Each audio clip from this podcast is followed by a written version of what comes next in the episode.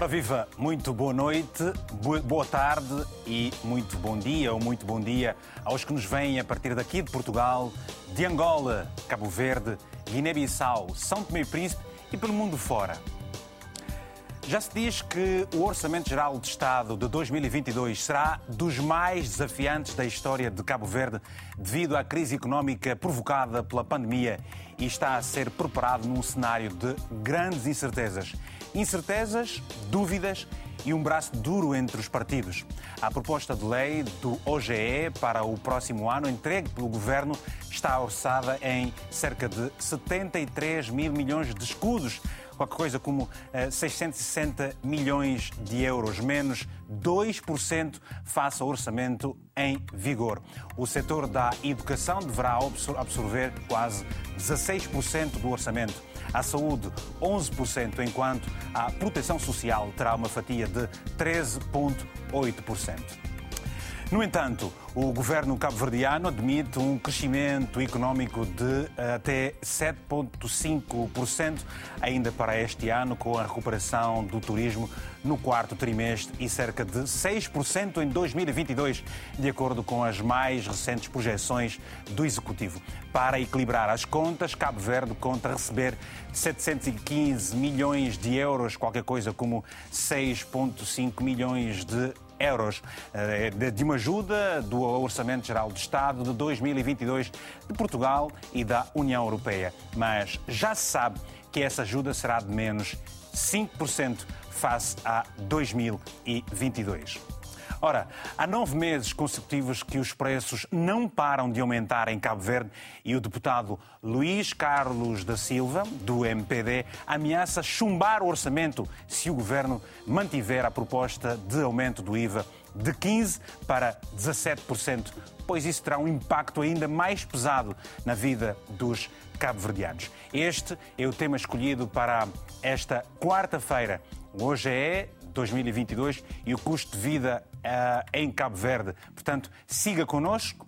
Uh, para participar, ligue ou envie uma mensagem curta e objetiva para o número do WhatsApp que tem aí no ecrã do seu uh, televisor e eu faço questão também de recordar, é este 00351 962 494 543. São meus convidados Carlos Sá Nogueira, que é jornalista de profissão, a trabalhar na ARMA, Agência Reguladora Multissectorial da Economia. Também Paulino Dias e Agnelo Sanches, ambos economistas e Rosário Luz, que é analista política. Aos quatro, desejo uh, um bom dia, muito obrigado por estarem connosco deste lado.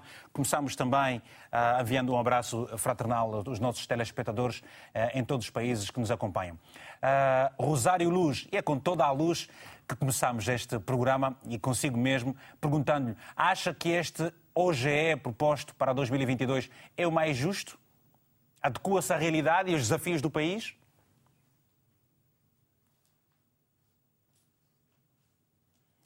Bom, e temos, e temos agora aqui uma dificuldade. Uh, uh, a chamada em vídeo uh, de, de, Rosário Luz está com alguma dificuldade.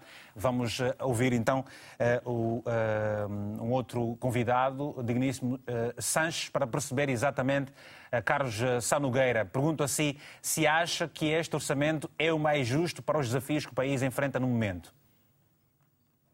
Olha, deixa-me cumprimentar-te, Hugo, Muito obrigado. e agradecer pela, pelo convite que foi formulado para estar aqui falar um pouco sobre a questão do orçamento uh, uh, para 2022. Cumprimentar também a todos os nossos uh, os lusófonos, irmãos lusófonos espalhados pelo continente e pelo mundo fora também.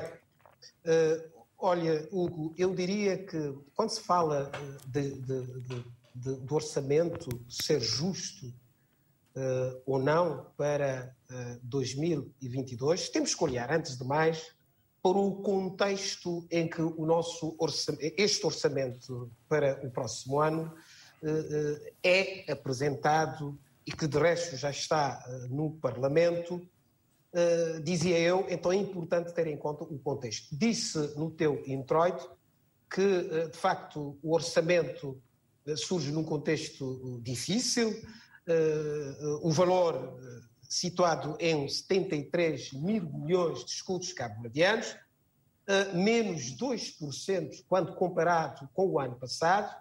Isso significa que as condições que estiveram em torno da elaboração deste orçamento não foram ou não são favoráveis, ainda vão continuar a não ser favoráveis, pelo que neste momento este orçamento creio que dificilmente irá irá dar satisfação a todos os a, a todas as dos cabo-verdianos. Desde logo porque nós fomos de repente confrontados com uma situação pandémica em 2020, uma situação que apanhou todo mundo de surpresa, Cabo Verde. Durante 2020, março de 2020, a esta parte, o que se fez, toda a fatia do orçamento praticamente foi para a, luta, portanto, combate ao Covid, não é? Onde, a meu ver, o governo esteve muito bem, não sou o único a dizer, deu um, um, combate muito forte a, a, esta pandemia e com os resultados palpáveis hoje. É? Nós hoje temos praticamente 60 e tal por cento, 66, 67 por cento das pessoas eleitas para as vacinas, é? tanto com a segunda dose. Portanto, significa que Cabo Verde neste momento já tem 60 e tal por cento com as pessoas pessoas vacinadas com a segunda dose. Mas ele pergunta também assim, eu, eu, pergunto assim também, Carlos Chá Nogueira, o seguinte, diga, o que diga. se diz é que este orçamento vai priorizar a inclusão social e priorizar também as pessoas mais desfavorecidas. No entanto, há uma discussão muito acesa entre os vários deputados uh, que dizem que se o governo aumentar o IVA de 15% para 17%, uh, uh, eles ameaçam chumbar este, este orçamento, dado que, por enquanto, para já, há um aumento no, no custo de vida dos cidadãos.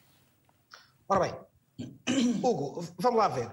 Nós temos um gap de financiamento na ordem de 9 milhões, 9 mil milhões de escudos, 3 mil milhões de escudos, para este orçamento. Bom, o governo diz que vai uh, uh, reduzir e vai buscar este gap em 3 mil milhões de escudos com a redução das despesas públicas e 6,3 mil milhões de escudos cabo-verdianos com aumento de receitas uh, de impostos. Ora bem, perante esse, essa situação... Não é, uma, não é uma no cravo e outra na ferradura, portanto, porque para, para poder não. equilibrar a, a, a, a balança... Não, não, nem por isso, porque, portanto, o orçamento, eh, eh, eu não sou economista, estão aqui os renomados economistas, poderão, eh, portanto, refletir melhor e discorrer melhor sobre essa questão, mas o orçamento, um orçamento é uma previsão, portanto, entre a despesa e a receita. Alguém tem que, tem que tem, para equilibrar este orçamento, alguém, portanto, tem que arranjar recursos para que, de facto, o orçamento vamos ouvir, possa ser vamos equilibrado. Ouvir, vamos, Mas, vamos ouvir então, vamos ouvir, já voltou assim, vamos ouvir agora também a, a, Rosário Luz, não sei se já está preparada, porque bem. é preciso percebermos também uh, uh, uh, o impacto que, de facto, este, este orçamento terá na vida dos cidadãos, porque é preciso fazer-se contas e há nove meses, Rosário, que um, o, o preço dos produtos tem estado a disparar. sim, Uh, por várias razões. Uma das quais é a conjuntura mundial. Nós importamos tudo o que consumimos, 90% daquilo que consumimos, acho eu, é importado. Portanto, se há disrupções nas cadeias de produção lá fora, se há um disparo no custo de energia e de combustíveis lá fora, nós importamos essa subida de preços. Não há como evitar, isto não é culpa de ninguém. Uh, e depois, o que nós temos é um conjunto de problemas logísticos em termos de transportes agravados a cada ano por más decisões políticas que encarecem ainda mais os preços para o consumidor em Cabo Verde. Portanto, as mudanças no último ano têm sido eh, superiores em termos de choque a aquilo que aconteceu no mundo, mas e caiu sobre uma população completamente sem reservas. Portanto, o que nós temos é uma conjuntura política difícil. Nós temos uma conjuntura política onde grande parte da população que dependia do turismo está desempregada, onde só um pequeno, uma pequena fração da população desempregada tem direito a determinados benefícios de proteção social, e nós temos uma situação onde a retoma do turismo é extremamente volátil. Ela é prevista no orçamento em termos da previsão de receitas fiscais é previsto o crescimento de 7,5%. Mas o facto é que nós não sabemos. De repente, a Europa está sob outra onda de Covid.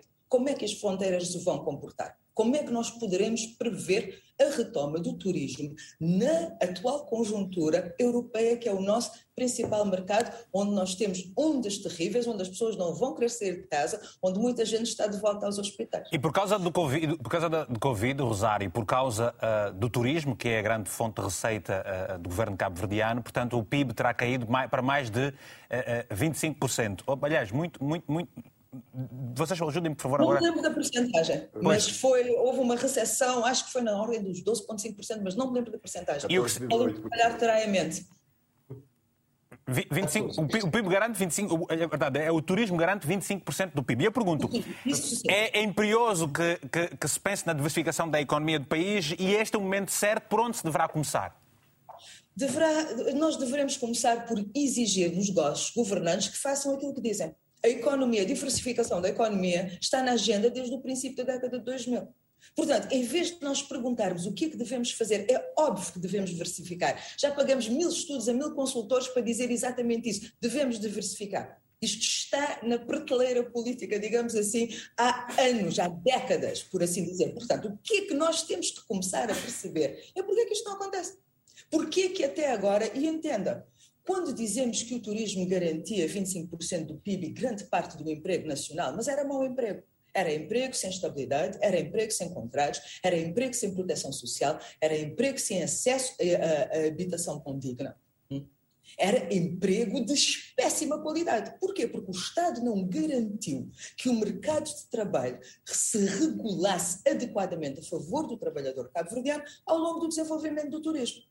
Portanto, nós temos que parar de perguntar, diversificar a economia e falar de coisas sem detalhe, como o turismo garantia 25% do PIB. Mas os trabalhadores do turismo estavam péssimos e agora não têm reserva e poucos têm direito à proteção social. Ok. Portanto, Peço desculpas, ah, Rosário. É, nós temos que começar a especificar o que é que é o emprego e o que é que é o trabalho aqui em Cabo Verde. E uh, uh, vamos ouvir agora também um, um, dos outros nossos convidados. Uh, Dr. Sanches, é, é, para si, José Agnelo Sanches, que também é economista. E, e, nós, naquilo, por, por, aquilo que vamos lendo, há intenções de alto nível do governo cabo-verdiano, que, por exemplo, já fala na aposta na economia azul, já fala na, na, no desenvolvimento da economia verde, fala, por exemplo, na economia digital e na economia do conhecimento.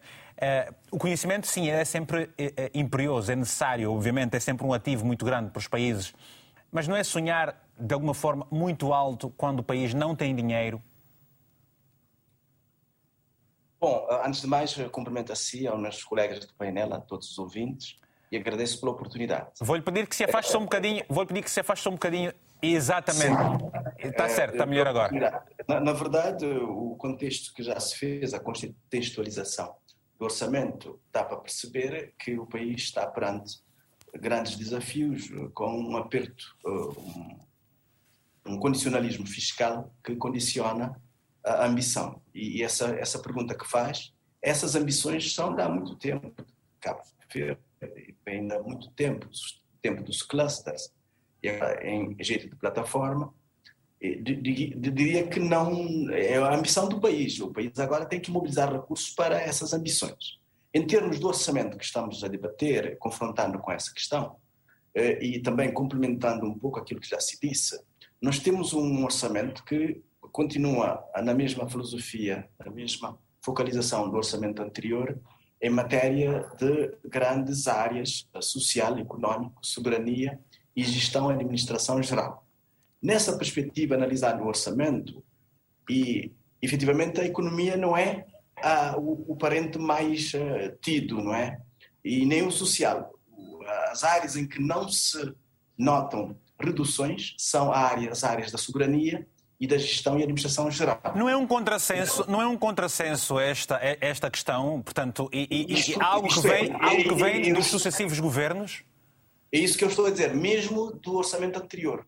O orçamento do ano anterior já fala, uh, uh, em termos da dimensão social, dava muita atenção até a redução do IVA em serviços uh, importantes, não é? Para dar rendimentos às famílias. E neste momento estamos com um orçamento que prevê o aumento de, do, do, IVA. Mas, para além disso, há uma redução do pilar, pilar, pilar social de menos 10%, portanto, uma redução de 10%, na economia de quase 2%, enquanto se verifica um aumento de 0,5% para a soberania e de 2,8% para, ou seja, de 9,6% para a gestão e administração geral. Um aumento. E, e, veja, você aumenta a administração, aumenta todo o gasto público que tem a ver com a máquina, o funcionamento. Não há investimentos, porque o orçamento está focalizado na perspectiva de programas. Não? E então os programas sociais sofrem diminuição. Mas a economia também. E fala-se de economia azul, de toda essa ambição de Cabo Verde, e, e, então, nesse particular, temos que analisar o orçamento e dizer que se vai ou não no sentido de privilegiar a, a questão, o pilar econômico, o pilar social. Não. Agora, estamos também perante riscos fiscais e incertezas. Põe-se o problema, coloca-se o problema de onde vamos procurar recursos, vamos buscar recursos para cobrir os gaps. Mas, mas, mas essa, essa, esta, esta, esta, esta, esta, diferença, este buraco uh, que existe do orçamento, o que se sabe é que Cabo Verde vai uh, recorrer a empréstimos e também à venda de títulos de tesouro.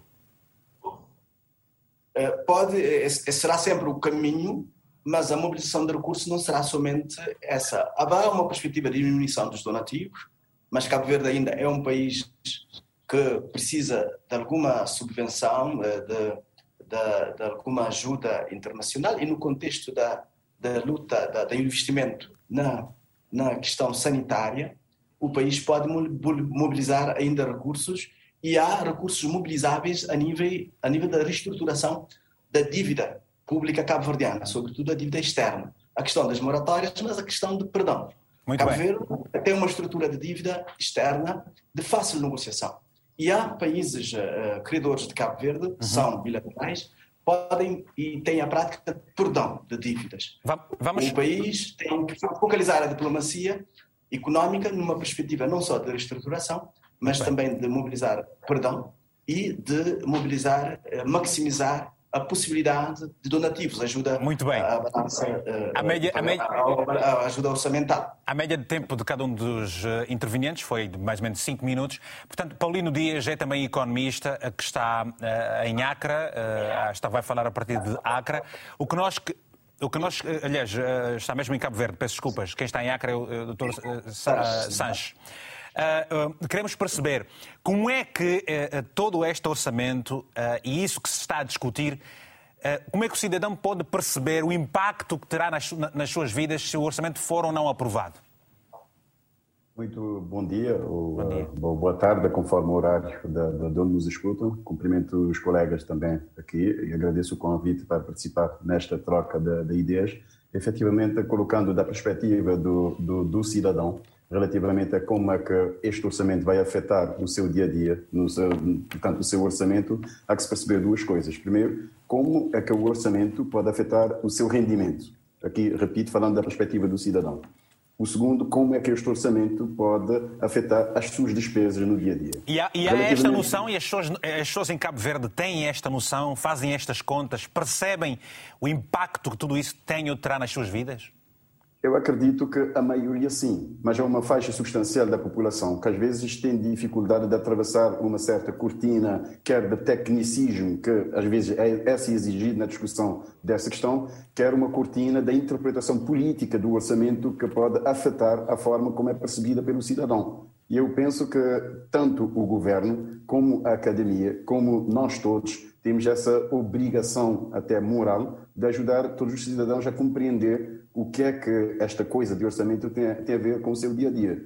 eu dizia, na questão do rendimento, eh, pode afetar quer através do aumento dos salários, e aqui o impacto deste orçamento concreto de 2022 vai ser neutro ou negativo. Neutro porque o governo, da parte da administração pública, isto é, dos eh, trabalhadores da máquina do Estado, já o governo já informou que não vai haver aumento salarial, é um dos impactos do orçamento sobre o rendimento das famílias. E do lado do setor privado, isto é, das, das pessoas que têm o seu rendimento de salários do setor privado, também o contexto é muito pouco favorável para permitir às empresas ajustes extraordinários de, de, de salário. Ou seja, Paulo então, Dias, ou seja, o que os cabo-verdianos podem esperar são dias dificílimos, como se, está, como, como se está a prever. Até porque, e como diz, o governo não vai aumentar os salários na função pública, contudo, eh, o preço eh, eh, dos produtos Exatamente. tem estado há nove meses a aumentar substancialmente.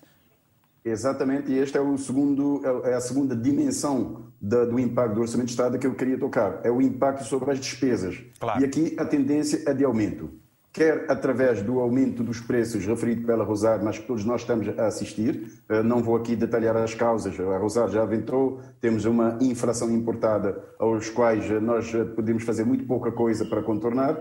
Temos um, um ano agrícola péssimo que não ajuda em termos de suavizar o aumento geral de preços Uh, portanto, este é um dos canais, é o aumento de preços. Um outro canal é o potencial aumento dos impostos, que vai agravar, se a acontecer, eu sublinho a acontecer, pois. vai agravar o aumento de preços. Ou seja, Mas, os impostos nesse momento, que uh, o IVA é de 15%, aliás, é precisamente por isso que o deputado uh,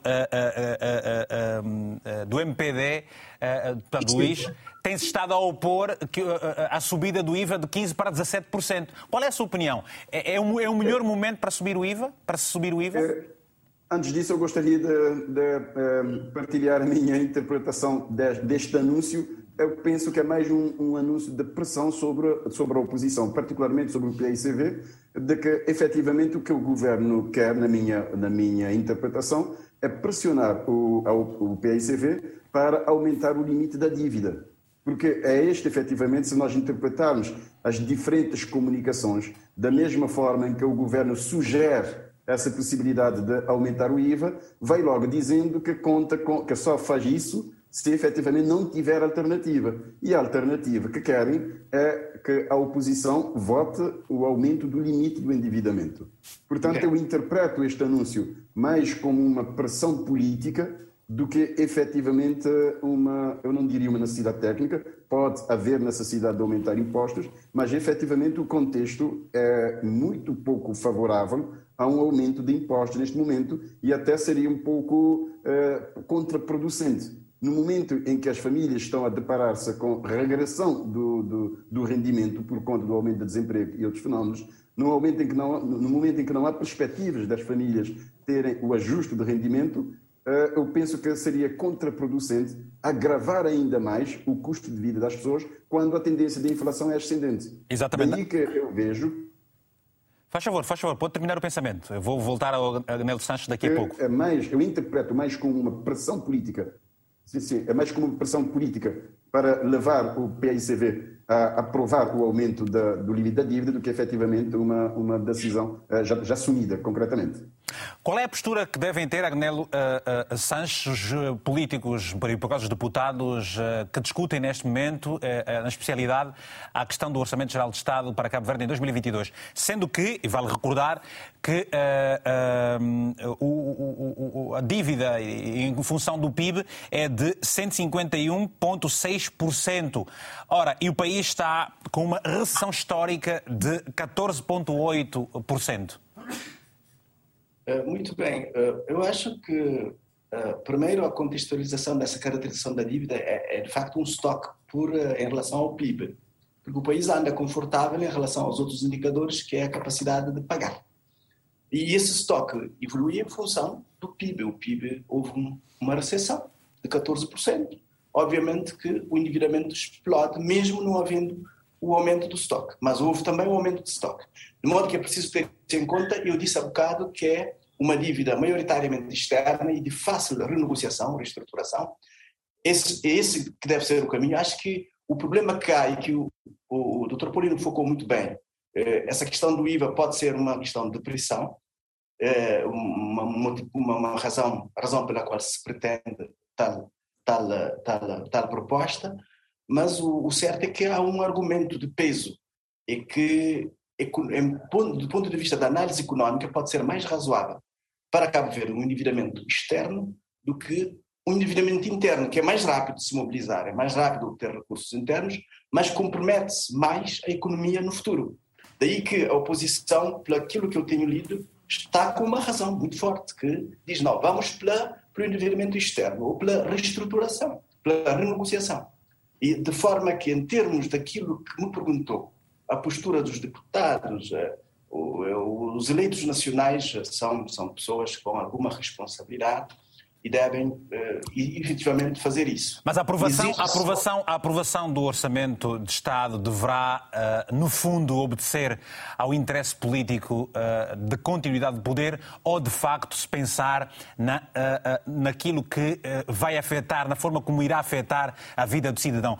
Quem é que deverá. Deve quem deve é que deverá deve, fazer. Deve prevalecer o racional, o equilíbrio deve haver um, uma combinação das duas coisas. a aprovação, nós, eh, o país, eh, eu, eu tenho, tenho analisado Cabo Verde no contexto global, o país tem uma perspectiva muito boa em termos de governação e de estabilidade. Devemos continuar a garantir este preceito, mas não à custa, digamos, de sacrificar o povo, sacrificar tanto o mercado. Eh, temos é que eh, aprovar eh, o orçamento quando ela obedece aos critérios de aprovação. mas os deputados terão, terão a, a, a douta condição para aprovar, tendo em conta as condições do país, mas tendo em conta também as propostas sobre a mesa. Deve haver negociações. E, e, e há questões de arrumação das rubricas orçamentais. Veja, nós falamos de de, de aumento, mas dentro do orçamento, da estrutura, eh, a gestão da administração geral tem muito bolo e há um aumento. Ao mesmo tempo que eh, a oposição e a situação não estão em linha quanto àquilo que seria verbas para o município ou para os investimentos na, na, no, no, sanitário. E sobre, os municípios, e sobre os municípios já também iremos falar sobre os municípios que... Uh... De modo que a responsabilidade é é a conjunta da, da oposição e da situação, pois. visando, por um lado, não sacrificar mais o povo. Há muito sofrimento, há uma pobreza que aumenta, temos desempregados que aumentam. Vamos, é, vamos. O, o governo fala num momento de pobreza para 170 e tal mil pessoas. Nós vamos, nós vamos ao longo do programa, uh, uh, José Gnelo, ao longo do programa queremos perceber exatamente todas as nuances uh, da aprovação ou não deste orçamento e, naturalmente, as consequências para a vida dos cidadãos. É esse o foco que nós vamos seguir. Ora, continuamos à espera dos telefonemas dos nossos telespectadores cabo-verdianos e não só espalhados pelo mundo fora para deixarem ficar também aqui a sua opinião. O número do WhatsApp está em rodapé. Escreva uma mensagem sobre o que você pensa e quais são as suas expectativas relativamente à aprovação ou não eh, deste Orçamento de Estado que se discute em Cabo Verde para o ano de 2022. Está em linha o António Batista, eh, é economista, está na cidade da Praia. Muito bom dia. Queremos ouvir a sua opinião relativamente ao que se está a passar e o que se diz é que a aprovação deste orçamento está a decorrer e a depender de muita coisa. A verdade é que a fome e as dificuldades não param de aumentar por parte dos cidadãos. Uh, António Batista. Sim, obrigado pela oportunidade. Realmente estamos num momento muito crítico. É, o país tem enfrentado uma crise enorme, acho dos maiores que nós já tivemos. Uhum. A queda no produto interno bruto, no PIB, foi muito grande em 2020 por causa da pandemia. É, estamos a enfrentar hoje é uma que foi uma crise sanitária, mas que hoje tem se tornado uma crise econômica no mundo inteiro e em Cabo Verde, um país muito vulnerável. Nós estamos a enfrentar um processo de aumento nos preços e que vai generalizar por uma inflação e que nós vamos ter, já começamos a registrar aumentos no, no, nos alimentos e acredito que esse orçamento vai ser muito importante e acredito que o bom senso vai reinar. E, é, obviamente, mesmo a nível da oposição, uhum. acho que o mais importante é viver os cabo-verdianos em não brigas políticas. Acho acredito que, efetivamente, nós estamos a passar por um momento muito delicado e o governo, obviamente, terá que aumentar os impostos, porque nós temos que pagar a nossa conta, né? o custo, digamos assim, da recuperação econômica. Acha que nós este, António, António Batista, acha, acha ser este o melhor momento para se aumentar os impostos e, particularmente, a subida do IVA de 15% para 17%, quando as pessoas não têm, não têm condições quase que nenhumas? Sim, eu, eu, não concordo, eu não concordaria com o IVA em si, porque o IVA é um imposto muito regressivo. Né? O IVA ele incide no consumo. Mas de que impostos é que consumo... se referia há pouco tempo que, de, que, de, que, deveriam subir?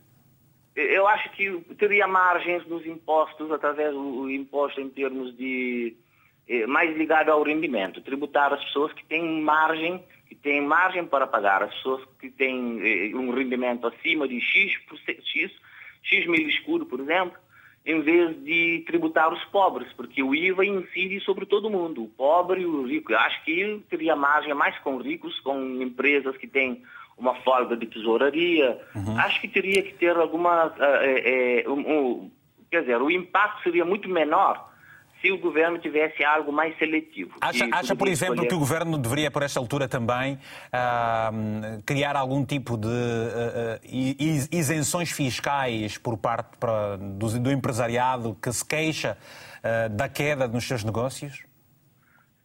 Sim, seria, acho que tem, tem margens. Acho que o empresariado precisa de, de, de liquidez, porque. Uhum a, a, perda em termos de volume de negócio, a perda das expectativas foi muito grande, né? Foi muito grande. Então a, o governo tinha que dar sinais concretos de ajudar essas empresas. Mas nós, a empresa em si, é, o, o, governo poderia trabalhar com tem vários mecanismos. Poderia, poderia ser um empréstimo, digamos assim. Poderia ser um empréstimo. O governo poderia ver quem tem folgas, quem tem uma certa gordura, digamos assim, um dinheiro que não lhe faz falta de imediato poderia se utilizar. Nós temos muitas pessoas que recebem um salário um pouco maior do que a média, digamos assim. Nós temos empresas que têm uma margem de lucratividade, têm uma certa liquidez e têm, têm sobras, digamos assim, e que poderia ser mobilizado pelo governo, e em okay. vez de tributar uh, os mais pobres, porque estamos a enfrentar um problema muito sério de aumento nos preços dos alimentos e o salário, a perda de poder de compra ao longo do tempo foi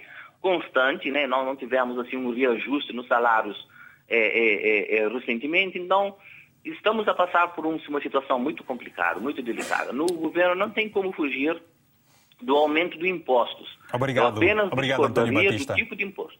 Obrigado, António Batista, pelo seu telefonema também, pela participação aqui no programa. Voltamos a Cabo Verde. Rosário Luz, eu pergunto, uh, os preços, naturalmente, em Cabo Verde têm estado a subir. Aliás, aumentaram 0,9% em outubro face ao mês anterior. Portanto, é uma subida mensal. Há nove meses que os preços só sobem, os salários estão cada vez mais magros. Queremos perceber que produtos efetivamente é que uh, já se sente uh, a dor na hora de, de se pagar por eles? Uh, combustíveis alimentares uh, e todo o impacto que isso tem na cadeia de, na cadeia de produção aqui em Cabo Verde. Nós já uhum. temos a energia mais cara do planeta, acho eu. Nós, uh, nós pagamos horrores por telecomunicações nós já temos uma estrutura fiscal que onera grandemente o consumidor. Portanto, uh, isto não vai ser, não vai ser um cabaz de, de, de, produtos que sentirá isso, mas toda a gama de consumo, eu imagino que para em toda, transversalmente a todos os segmentos demográficos. Uh, quem tiver carro vai senti-lo no bolso, que não pode dar tantas voltas com as crianças ao fim de semana.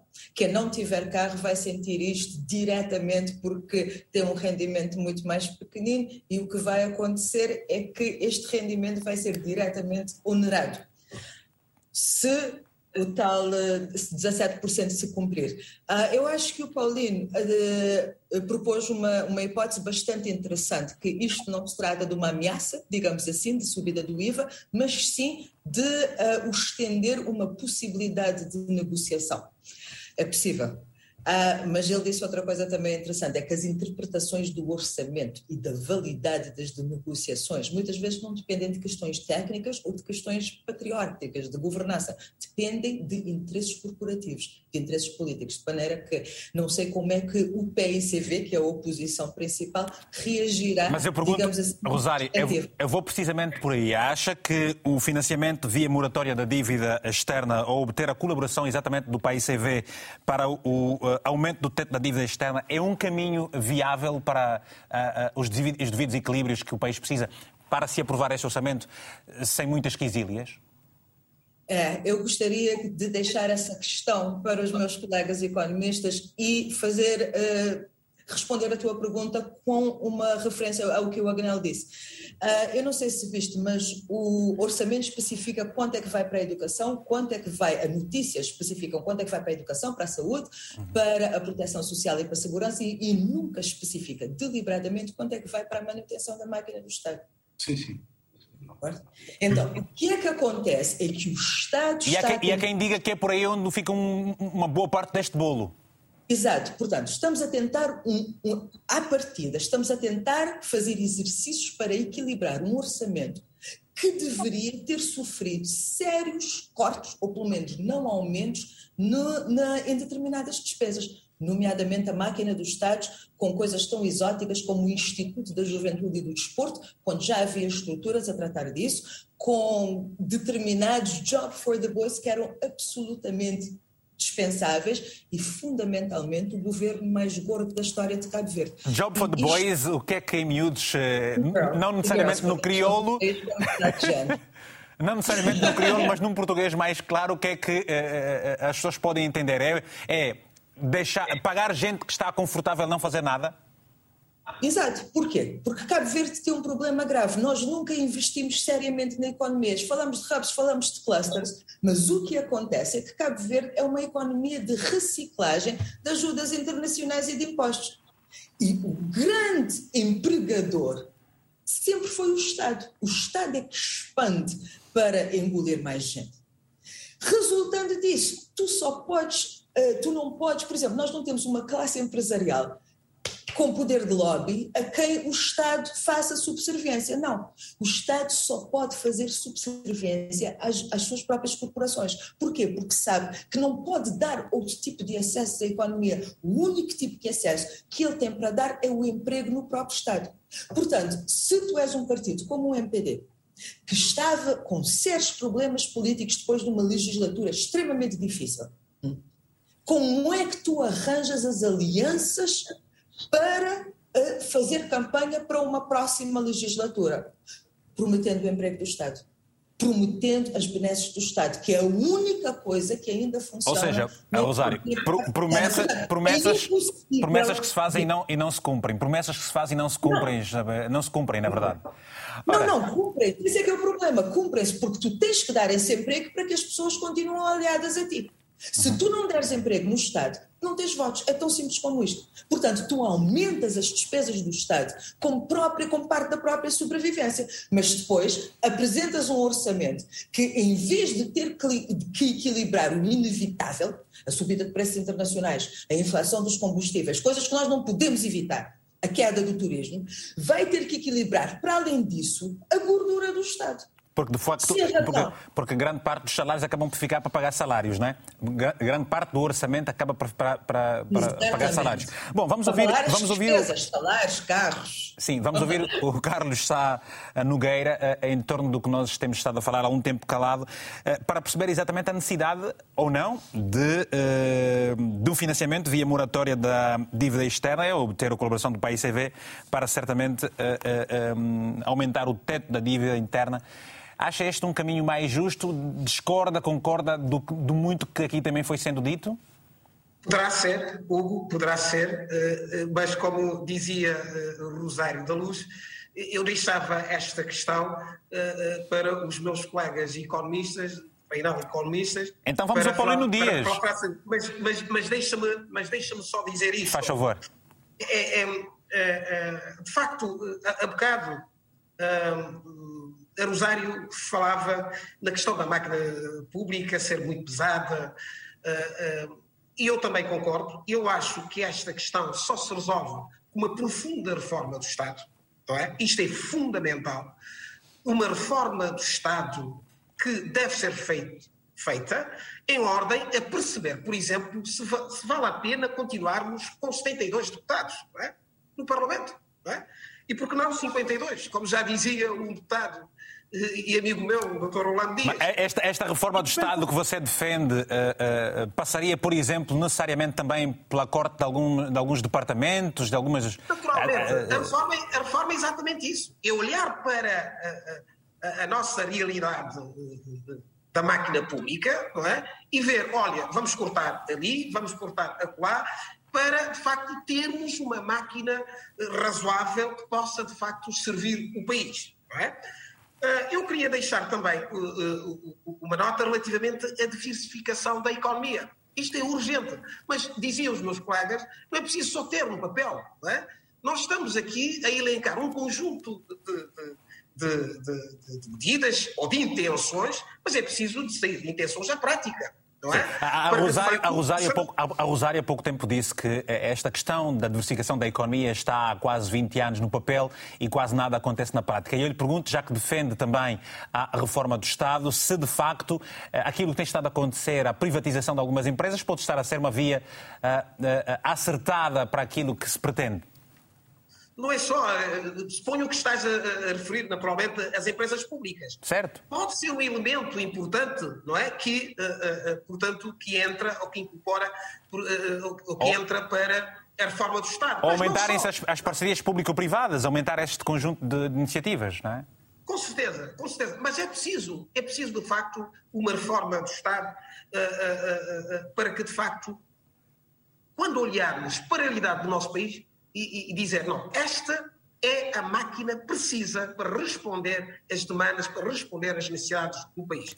Mas eu devo dizer também, em relação ainda ao orçamento, eh, quer dizer, eh, eh, quando olhamos para a alocação dos recursos, das fatias, não é? Devemos, devemos também destacar, portanto, a, a, a, questão do Estado Social, não é? das proteções sociais. Por exemplo, a tarifa social de eletricidade, não é? O Estado vai com, com participar para o ano que passará de 30% para 50%. É? O valor da fatura de consumo das pessoas lá em casa. Eu, você e outro. Portanto, eu não entro na tarifa social, mas as pessoas que estão através uh, uh, da, da, base de dados cadastro social nas câmaras municipais vão poder, vão poder uh, beneficiar Mas qual é, qual é, é, preciso, é, preciso, é preciso que se saiba também qual é a percentagem uh, de cidadãos que terão este benefício? Naturalmente, é preciso, é preciso saber. São aquelas pessoas de escalão 1 e 2. Mas imagina, se for, se, for, se for 2% da população, é nem expressivo. Pobre, muito pobre. Não, mas nós temos uma franja de população cabo-verdiana ainda uh, bastante pobre, não é? E, portanto, seguramente para essas pessoas vai ser uma lufada de, de, de, ar fresco que vai uh, ajudar, seguramente. Porquê? Porque uh, nós falamos há bocado que já o, o, próprio, o próprio governo já anunciou que não vai haver não vai haver aumento, mas eu creio que estas medidas anunciadas aqui pelo Governo, creio que vão ajudar, de certa forma, eh, eh, eh, essas pessoas a mainar os efeitos. Digamos, e vamos, e vamos ouvir e vamos ouvir o que dizem algumas pessoas, vamos ouvir o que dizem algumas pessoas que não vivem em Cabo Verde, que são cidadãos cabo-verdianos ou descendentes de cabo-verdianos, mas que na verdade, estando a residir fora do país, têm estado, e vale lembrar que a diáspora cabo-verdiana muito contribui uh, uh, para as contas do país com a remessa de dinheiro que fazem a partir do mundo inteiro. Está o Silvino Furtado, a partir de Berlim, na Alemanha. Silvino, muito bom dia. Está expectante com a aprovação deste orçamento para 2022? Estou sim? Bom dia, Silvino. Bom dia, bom dia, desculpe, não estava a ver. Uh, de, de todo, de todo não, de todo não, não concordo e, e, e acho que é, que é triste que, que, os, que os nossos governantes, né, os governantes de Cabo Verde, não, não, estejam, não estejam a ver. Não está... Estamos a ouvi-lo perfeitamente. Pode continuar, Silvino. Perfeitamente. É, desculpe, desculpe. Uh, não, estejam, não estejam preocupados com, com, com o povo em si, né, com as famílias neste caso. E tudo isso é, é fruto de da má governação de, de, de anos, né, dos últimos anos, quer de, do MPD e quer do PAICV, né? e tem sido fruto de, de, dessas medidas, dessa governação. E, e, não, e não podemos culpar, não podemos dizer que tudo, tudo é culpa. Claro sabemos que, que essa pandemia afetou e tem afetado a economia mundial, isso é, é inevitável, né? Uh, mas tudo, nem tudo, nem tudo pode se resumir a isso. Há, há coisas que, que, que, os nossos governantes têm que mudar, uh, têm que mudar e têm que mudar uh, radicalmente, porque senão o povo irá sempre pagar a fatura e, e, o povo já não tem como pagar a fatura, como, como, como nós podemos ver. Eu peço perdão. Muito obrigado então pelo seu uh, telefonema também. Um abraço bastante forte para si, Silvino. A partir de Berlim, na Alemanha, temos, no entanto, uma mensagem, que é a mensagem de Bellamy Gaspar, a partir de Angola, escreveu o seguinte, e você vai poder também acompanhar o que nos escreve este ou esta telespectadora, que diz o seguinte. Infelizmente, os políticos cabo-verdianos parecem-se com os políticos angolanos. Ambos optam pelo aumento do IVA e agravam ou agravaram a crise económica e social o poder de compra em Cabo Verde está longe de uma camada mais pobre, onde os seus salários apenas servem para sobreviver. Eu vou pedir rapidamente à, à própria a, a, Rosário que uh, deixe um comentário, faça um comentário em, em, função do que nos disse aqui este telespectador a partir de Angola. É brevíssimo, porque depois vamos ouvir então o uh, Paulino Dias. Ah, brevíssimo, está certo. Uh, acho que há uma questão aqui que é fundamental, que é a questão da confiança.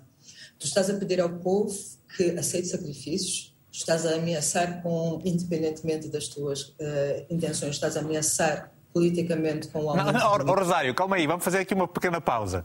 É, é, conforme colocas aqui a questão, parece que eu é que estou a ameaçar. Eu sei que falas no sentido não, não, figurado. Não, não, não, tu não. não, o governo está a dizer. Tu tens, mas uh, o governo tem um povo extremamente dúrido neste momento. A liderança tem que ter a confiança do povo.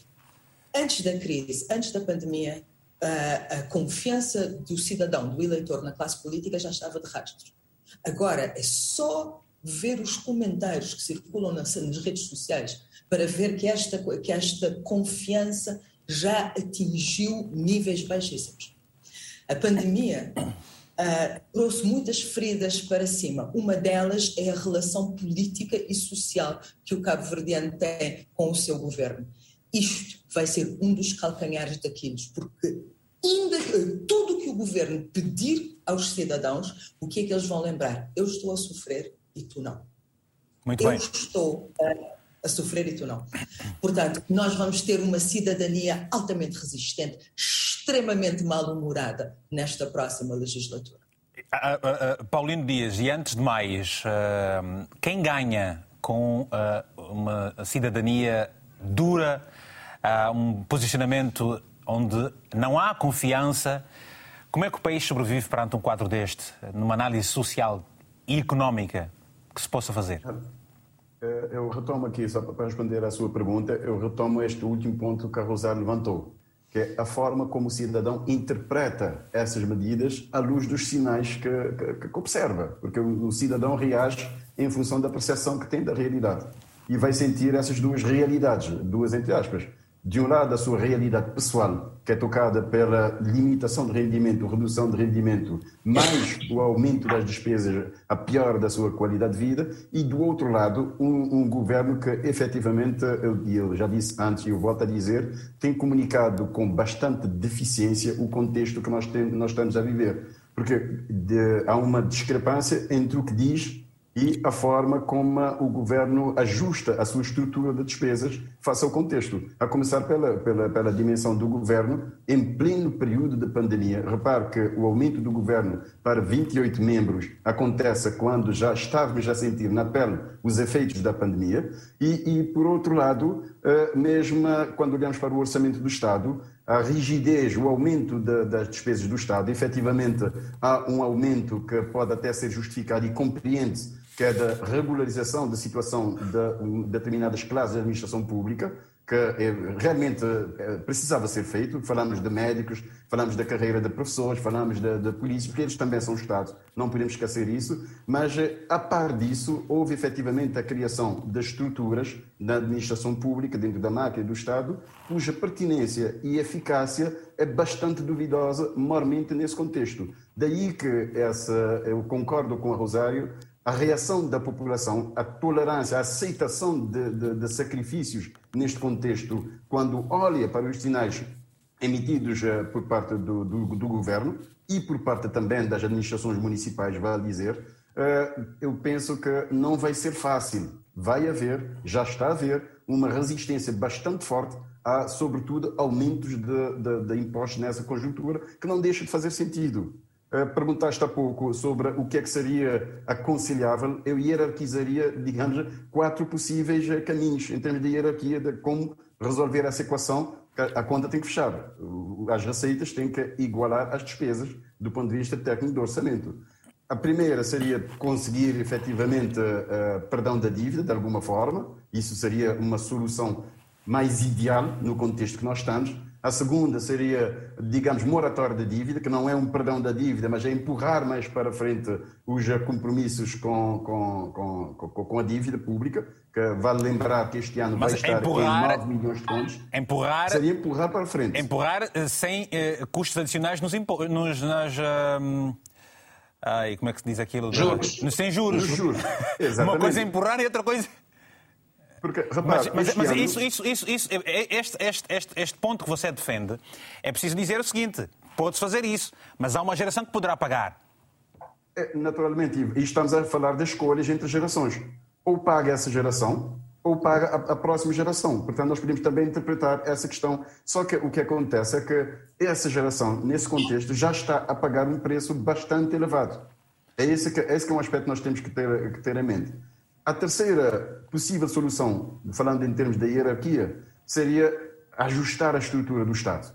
Mesmo que a um nível de rigidez bastante elevado, de cerca de 90%, 90 de acordo com dados do próprio Orçamento de Estado, isto é, há determinadas despesas do Estado que, por lei ou por, eh, por, pela sua própria natureza social, não é possível reduzir, mas eu acredito que há margem de manobra ainda para se ajustar à estrutura do Estado, não apenas por questões técnicas, eh, fiscais, orçamentais, mas também por questões simbólicas de simbolizar à população que, sim, senhor, nós estamos a pedir sacrifícios à população, mas nós também, o Estado, vamos fazer a nossa parte de sacrifícios. Portanto, a questão do aumento dos impostos, eu só olharia para o aumento dos impostos nesse contexto, digamos, como uma quarta ou quinta ou sexta possibilidade uh, uh, em termos de, para, para, fechar as contas, porque efetivamente uh, quer o imposto sobre o consumo IVA, que já se anunciou que poderá ser ajustado, quer o imposto sobre o rendimento, este não é o melhor contexto, na minha opinião, para se aumentar qualquer um desse, desse, desses tipos de impostos. Uhum. Bom, vamos então ouvir também Agnelo Sanches relativamente aos quatro pontos que Paulino Dias acabou por deixar. Convence-os? É o caminho mais certo? Não, está muito certo. Nós, eh, vai na lógica até daquilo que eu disse inicialmente, que o caminho seria. Porque a grande discussão que há é sobre o endividamento interno ou o endividamento externo. Economicamente, é, mais, é melhor para a economia. Em termos de futuro, o país, eh, de facto, fez investimentos exorbitantes nos períodos, uh, num determinado período, e endividou-se. Teve recessão, a dívida está numa situação que precisa ser controlada. Então, o caminho seria de reestruturação. Sim, vamos ter que empurrar para frente. As dívidas externas de Cabo Verde são de taxa média de juros muito baixas e de fácil negociação e terão um custo financeiro não exorbitante em termos da ginástica que se deve fazer. Os cálculos apontam para uma solução. Mas o, o colega Paulino apontou muito bem e hierarquizou essas questões e estou inteiramente de acordo. E o que se deve fazer é eh, dar um sinal claro à sociedade de que também o governo uh, tem essa preocupação também de sacrificar um pouco, porque não é sacrificar, nós temos que ter em conta que Cabo Verde evoluiu em termos de administração. Já temos várias reformas. Existem instituições que estão a sobrepor-se uns aos outros. Por exemplo, há ministérios que se sobrepõem. É só analisar a estrutura de governação é orgânica. Essa é a área técnica que deve ser vista. Há instituições, nós podemos rentabilizar, procurar a eficiência pela via de criação estruturas de implementação técnicas em vez de estruturas políticas. Os ministros, o ministério são estruturas políticas. Mas então não há essa noção, há, não há esta noção, porquê é que não se uh, uh, tome esta decisão? Porquê é que não se age, sendo que... É uma questão política, é aquilo que, que, que dissemos. De conformismo? De conformismo? Porque não se pode, não se pode governar o problema de ter 28 ou 30 ministérios não é um problema em si, depende, o governo é do primeiro-ministro e, e, tem essa liberdade, mas essa liberdade choca com outra liberdade, que é de contenção de recursos. Não pode um governo pensar que os recursos são só para termos estruturas de coordenação política a uhum. nível de ministérios.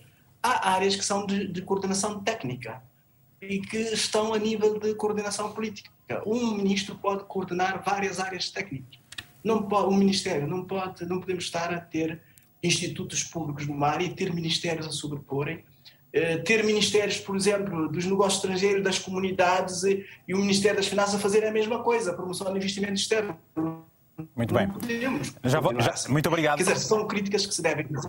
Muito obrigado. Uh, uh, muito obrigado. Já vamos agora daqui, daqui a pouco ouvir a, a Rosário para um outro assunto. Ainda vamos falar sobre o FFM, também daqui a pouco. Para já temos a mensagem do Hugo, uh, está em Cabo Verde, é o meu xará, um abraço fraternal.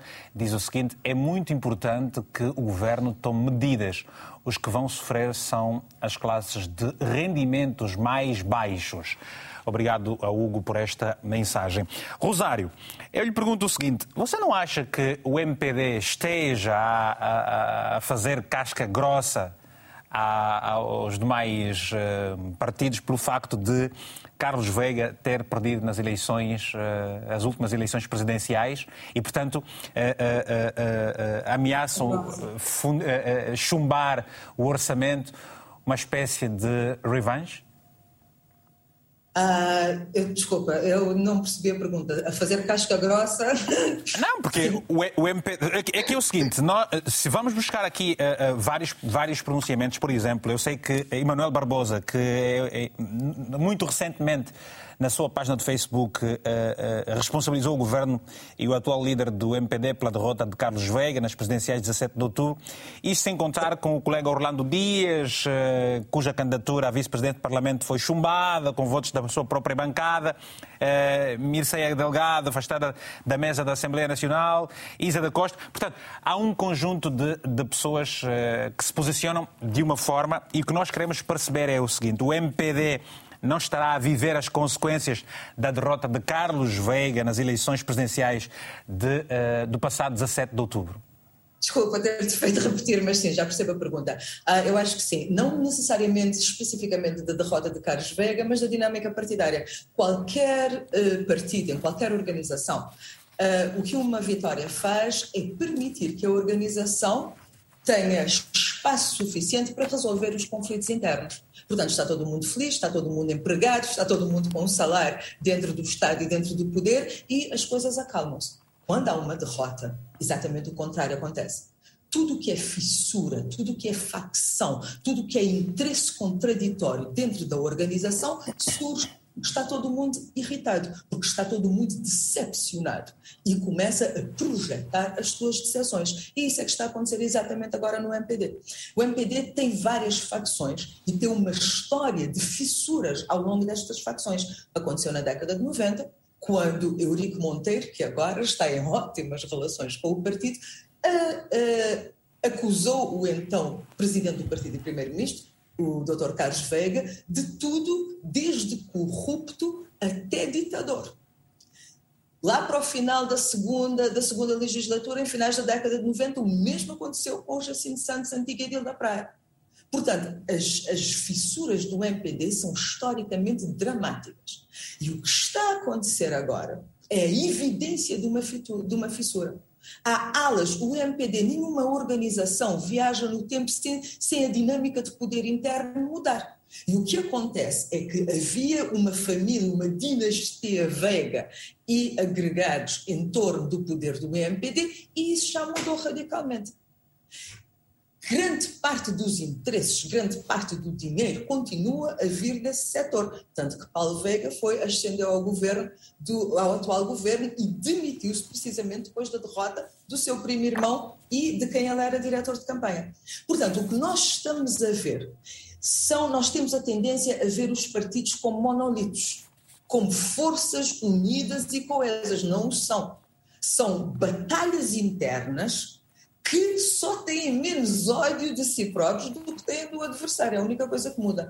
E o que nós estamos a ver no NPD é uma derrota que deixou uma ala que se sente desempoderada, que se sentia empoderada no tempo de Carlos Veiga e que agora se sente desempoderada, que pensou que fosse ficar empoderada com a, a, eleição de Carlos Veiga, tal como a ala José Maria Neves se sente otimamente empoderada agora, mas o que está a ver é o fim dessas ilusões. E está a culpar um governo que acha que não foi suficientemente demagogo, entenda isso, está a culpar o governo de ter feito os anúncios que tinha que fazer. Basicamente isso. Muito o pessoal está a culpar o governo de ter feito o que tinha que fazer porque achou que devia ter suprimido a informação até enganar os cidadãos com a eleição de Carlos Veiga. Essa é que é a guerra do MPD. Portanto, o que nós estamos a ver aqui é mais um deslize da organização. Eu não acredito que será o fim, nenhum dos outros deslizes ditaram o fim do MPD, mas será certamente um momento bastante tenso, assim como os dois momentos passados na década de 90. Provavelmente, provavelmente com muitas consequências uh, uh, sociais uh, extra partido. Está o Sénio Souza, está na Ilha de Maio, em Cabo Verde, que escreveu também para nós e desde já agradecemos verdadeiramente, não escreveu uma mensagem, está, está ao telefone. Sénio Souza, bom dia, está tudo bem? Bom dia, bom dia. Olha, Sénio, estamos aqui há, há já há quase uma hora e poucos minutos a falarmos sobre um, o Orçamento Geral de Estado e, e, e, e, as consequências e o peso que terá uh, na vida dos cidadãos. De tudo o que já acompanhou, o que mais uh, vai acrescentar, por favor? Não, eu que vou acrescentar. Antes de mais, muito obrigado pela participação neste, neste programa. Obrigado. Aqui no escritório. Oh. A minha participação é bastante breve. O que eu queria dizer sobre o Orçamento de Estado? É, é normal que o Orçamento de Estado deste 2022 seja um orçamento mais, eh, mais extensivo, é normal. Estamos, eh, ainda estamos numa fase pandémica e estamos a sair, a entrar na época de desenvolvimento do turismo, que, é, que já começou a dar o seu espaço de, bem forte para, para os próximos tempos. Mas uh, o governo tomou, uma, para mim, o, governo tomou uma medida certa, porque é como, é como, como estamos em casa, temos, um certo, temos certos problemas em, em resolver em termos económicos. É, é, é dizíamos sempre, vamos apertar o cinto. É que é neste momento que a tem que apertar o cinto para ter consequências futuramente. Mas apertar, é o, cinto, apertar o cinto até mais onde? Porque hum. o, o que nós temos estado a acompanhar é que as pessoas já apertaram todo o cinto. Não, claro, é por isso, é por isso. As pessoas apertaram e, e eu, eu, também eu sinto isto, eu sinto isto que, que é normal. Mas eu, eu acho que esse é para um bem para, para a economia de Cabo Verde. Porque se não, se não fizer agora, vamos ter sérios problemas uh, futuramente. E porquê, que não, então, e porquê que o governo não apertou antes, quando tinha melhores condições, para que uh, se sentisse de, alguma, de, de certa forma mais folgado agora a resolver os problemas do povo? é que. É que uh, não, acha que o governo está, não acha que o governo está a pedir sacrifícios ao povo que já não devia ter feito? Não, que é assim, nós, eu, eu, acho que o governo, o governo está a agir de uma forma uh, cautelosamente, de forma que as coisas não, não venham piorar futuramente. Ou seja, em 2023, eu acho que em 2023 as coisas vão, vão estar melhores, porque eu, na, não, mas é preciso dizer, é preciso dizer, Sénio, que a fome não espera. Eu pergunto assim, eh, quando você vai ao mercado, uh, sente, sente uh, uh, o preço dos produtos mais caros ou não? É, não, isso é realmente os, os produtos subiram todos os preços, que é normal. É normal, eu, eu, eu por acaso eu já esperava disso. É normal, é normal quando se tem dinheiro e quando não é, se é tem. Normal, mas agora é, é que na, na, na ronda, na, no sistema em que estamos na nossa economia, porque Cabo Verde é um país bastante pobre. Nós dependemos muito uh, do turismo, ou seja, o turismo é que, é que tem o maior número de tipo da economia de Cabo. Se não houver turismo, nós, nós, nós não temos onde ter os recursos. Então, é que, é, eu acho que na ideologia do, do, do, do governo, uh, uh, os preços aumentaram, que é normal. Mas eh, eu não, eu não vou dizer também que estou, estou contente porque os preços aumentaram, porque é, agora temos que lutar para, para amarrar o cinto, neste momento. Pois futuramente, em 2023, penso, penso não. Eu Mas a verdade, a, ver, a, verdade, a verdade, e o que se discute aqui, uh, Sénio, é que se pede há muitos anos que o povo amarra o cinto e o povo foi sempre amarrando o cinto. E agora, uh, quando as coisas mudam de mãos, é que se percebe que, afinal de contas, quem nos pediu ontem para amarrar o cinto não amarrou nenhum. Também há, há alguns pormenores que têm que ser acertados. Eu acredito, porque uh, algumas coisas têm que ser acertado nesse sentido, porque quando amarra sendo de uma parte, amarra da outra parte.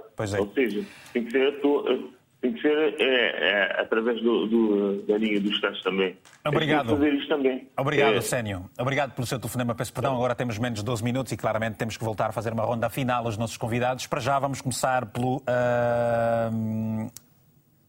Começar pelo... Uh, agora, às vezes fica difícil escolher aqui. Carlos, uh, o Carlos Sá Nogueira. Carlos, eu pergunto o, o seguinte: uh, a questão do fundo de financiamento municipal, que recebe qualquer coisa como 10% de todo o orçamento, há aí uma. Há opiniões divergentes. Portanto, há quem diga que, vai, que, que não haverá problema absolutamente nenhum e que vai constar do OGE para 2022, e há quem diga que não haverá dinheiro para, para os municípios. Como é que se pode esclarecer uma coisa destas? Porque está, está plasmado, está plasmado, é um direito.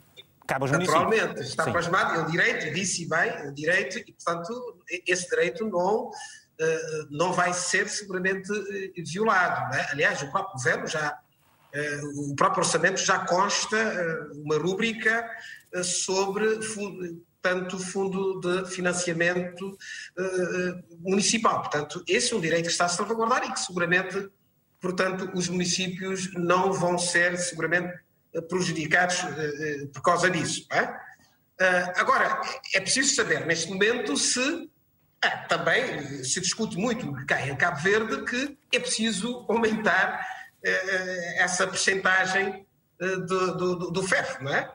É preciso, é preciso aumentar. Bom, uh, porquê? Porque os municípios, e até há quem diga que há municípios, por exemplo, que o, meu, que o caso do meu município, São Lourenço dos Órgãos, é que não tem, não tem receita praticamente, não é?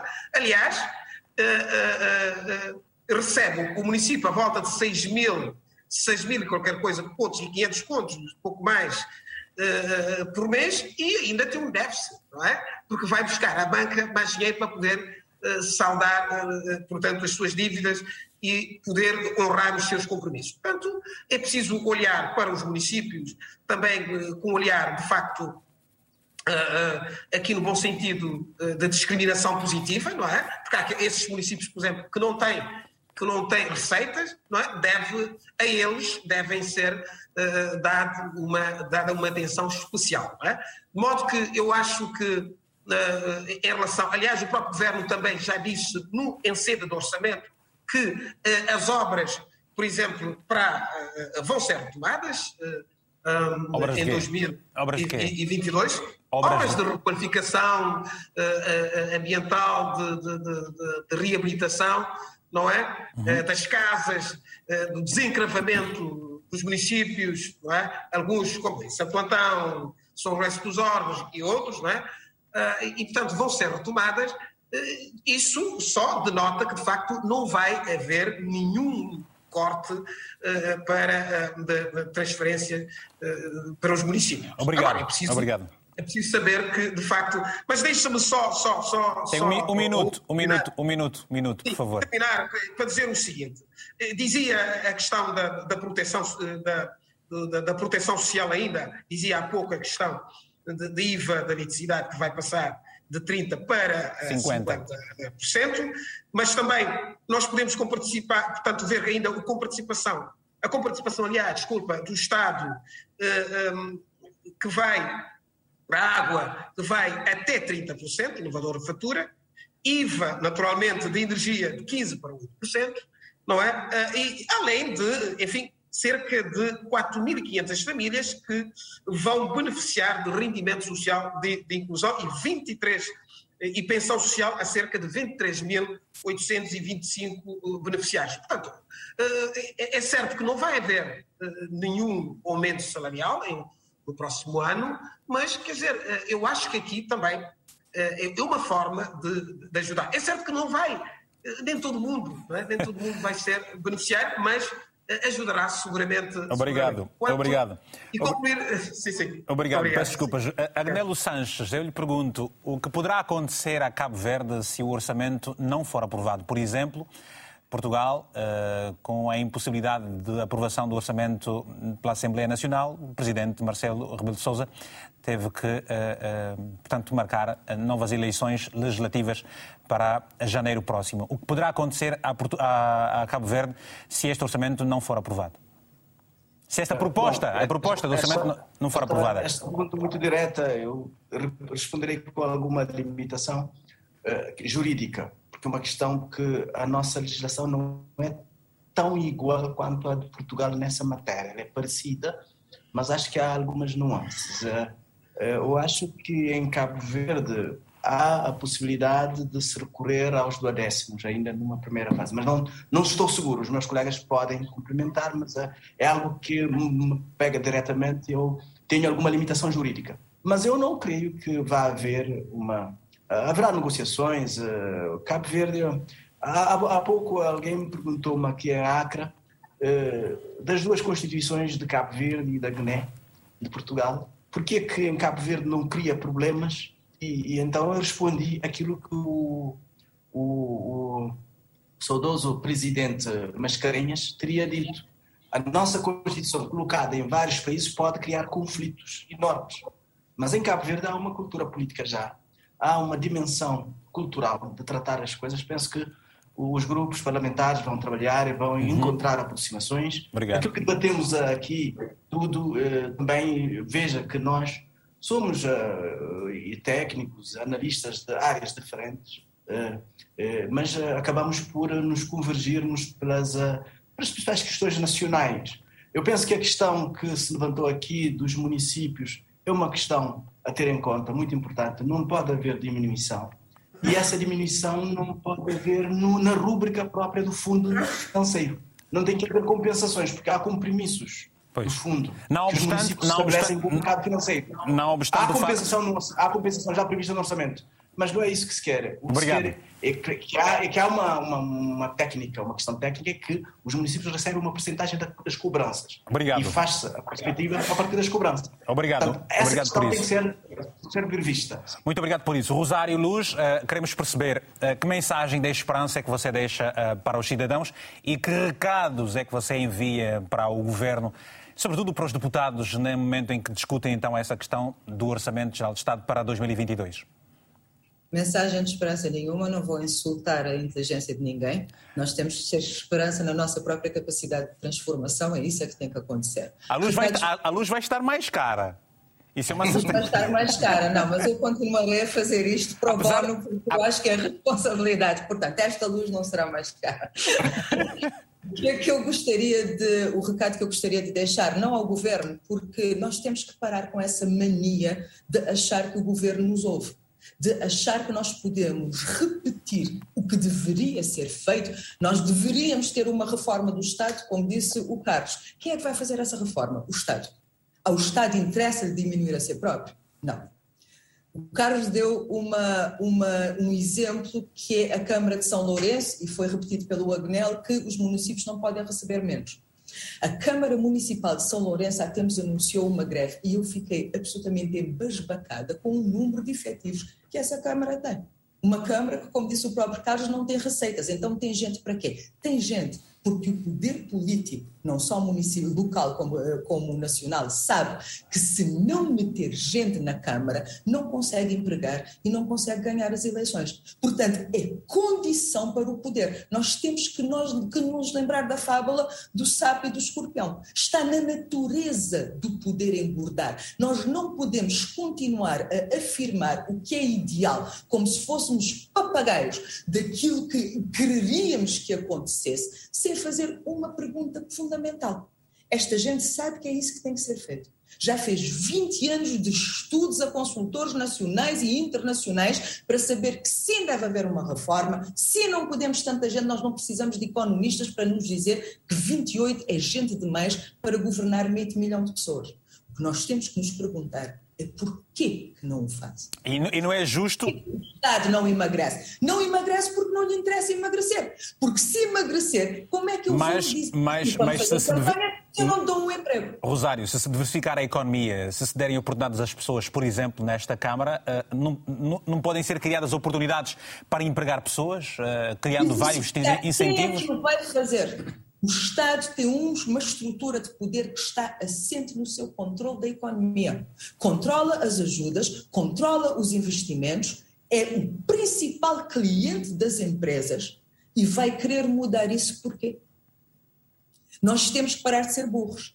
Nós temos que perguntar, é como dizer, tu exploras-me, és um capitalista numa, numa situação desregulada, eu sou o teu trabalhador, trabalho sem benefícios, trabalho sem proteção social, eu vou pedir a ti que mudes essa situação ou eu vou organizar-me em sindicato e ver com quem eu posso criar aliados para me mudar. Nós temos que parar. São perguntas que ficam. São perguntas que ficam, Rosário, e é por isso que eh, eh, eh, vamos agora ouvir também o, o Paulino Dias, mas antes temos uma mensagem que é do Sérgio Ramos, a partir de Santo Antão, eh, também em Cabo Verde, escreveu o seguinte: o aumento dos ministros em Cabo Verde demonstra que o governo nunca pensou na vulnerabilidade do cidadão e na crise que percebemos os melhores líderes. é preciso ah, dispensar os servidores, servidores do Estado. Muito obrigado por esta mensagem do uh, Ramos. Agora, uh, uh, Paulino Dias, para terminar, o que pensa do facto de o Governo prevê endividar-se ainda mais em 272 mil euros para financiar o orçamento para o próximo ano? É dívidas atrás de dívidas. É uma decisão extremamente difícil. Eu uh, coloco-me na, na, na, na, posição do governo neste atual contexto, porque, uh, como referimos há pouco, este contexto teve, pelo menos entre outras, duas implicações do ponto de vista orçamentário. De um lado, reduziu substancialmente as receitas do Estado, via redução de impostos, etc. E, de outro lado, aumentou, fez aumentar as despesas do Estado que eram necessárias. Não contesto eh, em essência, as decisões tomadas pelo governo para lidar com a crise, e eu aqui concordo com o Carlos Sanogueira quando diz que efetivamente as decisões foram tomadas no momento certo e eram as decisões que cabiam ser tomadas. Podemos questionar um ou outro aspecto em termos da sua operacionalização, mas efetivamente era necessário que houvesse medidas da política pública para proteger o rendimento das famílias, para proteger a estabilidade das empresas, para uma maior inclusão das pessoas uh, na sequência dessa crise. Agora, aqui nós temos que olhar é como fechar essa conta. Essa conta tem que fechar. E só pode ser fechada através do endividamento, através dos impostos, através das receitas da, da capital, caso haja, ou através dos donativos. Não há grandes opções para fechar essa conta. Claro que nós podemos, na linha do que eu defendi há pouco e também vem na linha do que o Rosário referiu e outros colegas, é possível e é desejável que haja um ajustamento das despesas públicas. É, ainda acredito que há espaço para uma otimização do Estado, mas e também concordo com nós temos que parar de afirmar isso. Todos sabem que temos que isso pode ser feito e deve uhum. ser feito, e meter concretamente as mãos na massa. Obrigado. Mas, mesmo aqui, a margem de manobra é limitada. É muito, muito bem. Bom, é compreendemos... É daí que o endividamento é quase inevitável, inevitável também, também. neste okay. contexto. Portanto, uh, meus senhores, uh, quero profundamente, em nome de toda a equipa, agradecer uh, pela vossa participação, um agradecimento especial também aos nossos telespectadores. Hoje ficamos por aqui. Uh, o novo encontro fica marcado para a próxima quarta-feira, às 10 da manhã, hora de Lisboa. Sempre pode ver e rever este programa logo mais às 22 horas. Agradecemos o carinho da sua audiência, para si em especial. Fica então aqui um abraço africanamente fraterno.